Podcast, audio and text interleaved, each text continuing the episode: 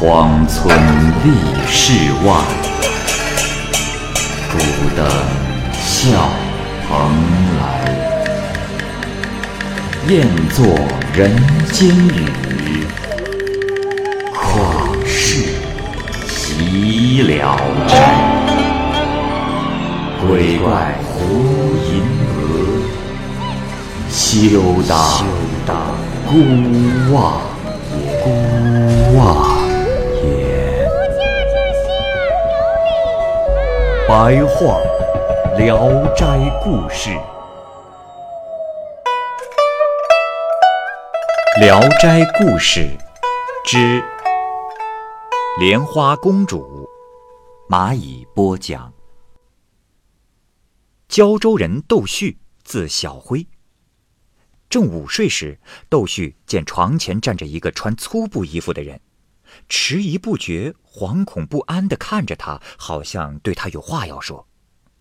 窦旭便问何事，来人回答说：“呃呃，公子有礼，我家相公有请。”窦旭问：“哦，你家相公是谁呀？”那人说：“啊，呃，我家相公就住在这附近。”窦旭便跟着他走出了门来，转过屋角，来到了一个地方，楼阁层层叠叠，亭台水榭相接。他们又绕来绕去的走了很久。窦旭觉得这里万户千门，绝非人间。他又看到工人宫女来来往往，都在问：“窦郎来了吗？”穿粗布衣服的人说：“来了。”接着，一位贵官模样的人从里面走了出来，恭敬地迎接窦旭。登上大堂后，窦旭开口问道：“啊，这位官人，我们一向没有交往，我也不曾前来拜访过，为何对我如此款待？”贵官说：“呃，公子莫急，我们大王因先生家族清白，世代有德。”对您十分的欣赏，想与您结交。窦旭更加惊骇的问：“这大王是谁啊？”贵官说：“呃，公子稍安勿躁啊，等一会儿您自然就知道了。”不久，两名女官前来，用两面旌旗引导窦旭前行。走了许多宫门后，看到了一位大王。见窦旭进殿，便走下台阶迎接，以宾主之礼相见。施礼完毕，步入坐席，那里陈列着盛宴。窦旭抬头看见大殿的匾额上写着“贵府”二字，他感到局促不安，不知说什么才好。大王说：“哈哈哈哈有幸请到芳林，可见你我缘分很深，你一定要尽兴，不必心怀疑虑。”啊！窦旭连连称是。酒过数巡，下面奏起了笙歌。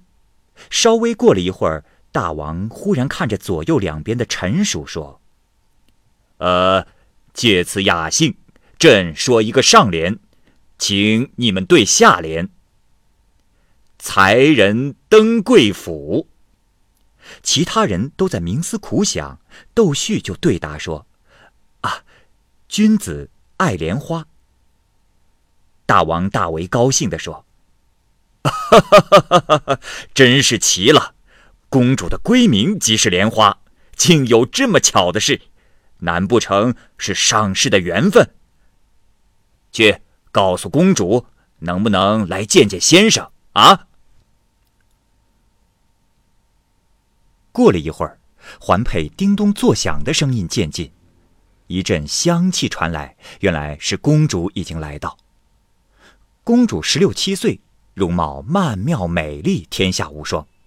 大王命公主向窦旭施礼，说：“来来来，快来见过公子。啊，公子，这是小女莲花。”公主行礼后离去，窦旭看了，神魂摇荡，木然呆坐，想得出了神。大王举杯向他劝酒，他竟然都没有看见。大王似乎看出了他的心意，便说：“ 小女与你也算是般配，只是为自己与你不是同类而惭愧啊！这如何是好啊？”窦旭怅然若失，好像痴傻了一样，又没听见大王所说的话。旁边坐的人踩了他一脚，说：“呃呃，公子，呃，大王请你喝酒，跟你说话呢。”窦旭慌忙起身，惭愧地说：“啊，承蒙大王款待，不觉喝得大醉，失礼之处，万望见谅。如今太晚了，大王您也该休息了，呃，恕我告退。”大王站起身来说：“嗯，见到你以后，心中甚是满意。只是为什么就急着要走呢？既然你不想留下来，我也不敢勉强于你。假如以后你还想念这里，我再请你来吧。啊，哈哈哈哈哈！便命宦官把他领了出去。在路上，宦官对窦旭说。哎呀，呃，公子，刚才大王说你与公主般配，有意结为姻亲。哎，公子，哎，为什么不说话呢？窦旭后悔的直跺脚，一路上都在想这个事儿。就这样，回到了家里。窦旭忽然醒来，太阳已经落山了。他坐在昏暗中反观回想，一切都历历在目。晚饭后熄灯睡觉，他还希望能够重温旧梦，可惜旧梦难寻，只有悔恨感叹而已。一天晚上，窦旭和友人一起睡在一张床上，忽见大王身旁的宦官前来召见，叫窦旭进宫，他欣然答应。见大王后，窦旭拜头叩见，大王把窦旭拉起来，请他坐在一旁的座位上，说。因知道你一直惦记着这里，现在冒昧的把小女许配于你，想来你不会嫌弃吧？啊！哈哈哈哈哈！窦旭当即行礼谢恩，大王吩咐学士大臣陪同窦旭入席饮酒。酒宴将散时，宫女前来禀报说：“禀大王，公主打扮完毕。”不久，就看见几十个宫女簇拥着公主出来。公主头上罩着红锦，步履轻盈。宫女把她扶到地毯上，与窦旭对拜成婚。接着将二人送回了洞房。洞房也十分的温暖洁净，满是馨香。窦旭说：“有姑娘在眼前，真使人乐而忘死。就怕今日之事不过是一场梦。”公主捂住了他的嘴，说：“公子，莫要这样说。明明你我是在一起的，哪里会是梦？”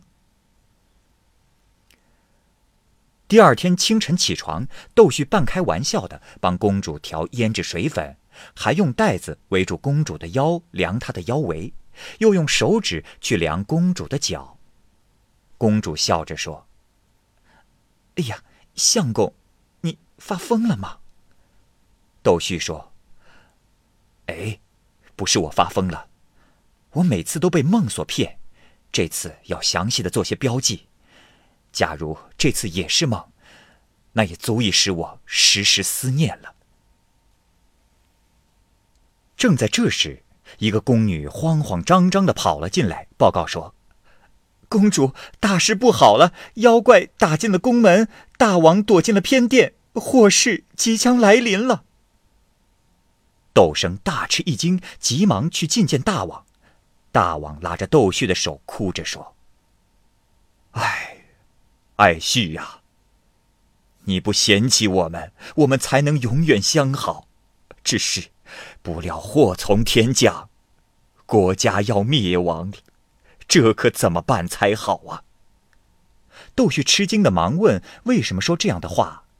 大王把案上的一本奏章递给了窦旭看，奏章上写着：“臣含香殿大学士黑翼，因为怪物出现，期望大王早日迁都，以维系国家命脉一事如下。据宦官禀报，从五月初六起，一条一千丈长的巨蟒盘踞在宫外，吞食臣民一万三千八百余人。他所经过之处，宫殿被毁，进城废墟。于是臣奋勇前去查看，确实看到这条妖蟒头如山岳，目似江海，一抬头就能把殿阁一齐吞没，一伸腰可将楼墙全部压塌。真是千年未见、万年不遇的灾祸，国家命运危在旦夕，恳请皇上早日携带宫中家眷，快快迁到安全之地。窦旭看完奏章，面如死灰。忽听人报告说妖怪来了，整个大殿上的人都在嚎叫，惨无天日。大王仓促之间也不知道该怎么办才好，回头哭着对窦旭说：“爱旭呀，我把小女托付于你了。”窦旭急忙回去，只见公主和左右的人抱头痛哭。一见窦旭进来，便扯着他的衣襟说：“郎君怎么安置我？”窦旭悲痛不已，思虑着说：“啊，娘子莫怕，我贫穷微寒，可惜不能金屋藏娇，但我有三间茅屋，可暂时藏身。”公主眼含泪水说：“相公，情况危急，还哪有挑剔的余地？”请快带我去吧。窦生就扶着他出门去了。不久，回到窦生的家门口，公主说：“啊，这个地方又大又安全，胜似故国许多。然而，我跟你前来，我的父母依靠谁？相公，请你再建一座房子，让我全国的人民都搬过来好吗？”窦旭感到为难，公主嚎啕大哭地说：“相公，不能急人之所难，还要你何用啊？”窦旭略加安慰劝解，才走进屋里。然而公主趴在床上大哭，无法劝住。窦旭苦苦思考，束手无策，却忽然醒了。才知道以前发生的又是一场梦而已。然而他耳边还响着公主嘤嘤的不断哭泣的声音。可是仔细再一听，哪里是什么公主，只不过是两三只蜜蜂在枕头上飞鸣。杜旭大呼一声：“怪事！”朋友在旁边问怎么回事，他便把梦境讲给了朋友。朋友听完觉得很奇怪，他们一起起身去看蜜蜂。这蜜蜂在窦旭的衣袖间飞来飞去，赶也赶不走。朋友劝窦旭给蜜蜂造巢，窦旭同意了，督促工匠来建造蜂巢。刚竖起两块面板，群蜂便从墙外飞来，络绎不绝。巢顶还没合拢，蜜蜂便落满了蜂房。窦旭追寻蜜蜂的来处，就在邻居老翁家的旧菜园里，那里有一房蜜蜂，绵延了三十多年。繁衍生息甚为的兴旺。有人把窦旭的事告诉了老翁，老翁便去查看，发现蜜蜂都不见了。敲开蜂房的一面墙，有一条一丈左右的蛇盘踞在那里。老翁捉住并杀死了蛇。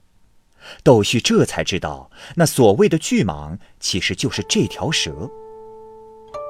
蜜蜂到窦旭家后，繁殖得更加兴旺，后来再也没有发生。其他的怪事了。